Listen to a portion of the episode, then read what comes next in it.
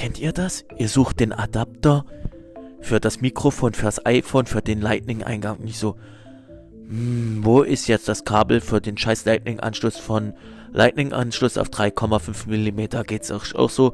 Für Lightning-Anschluss gibt's einen Adapter und für USB-C gibt's einen Adapter. Das Beides habe ich ja ein iPhone und ein Sony-Handy und dann immer zwischen den zwei Adaptern zu wechseln.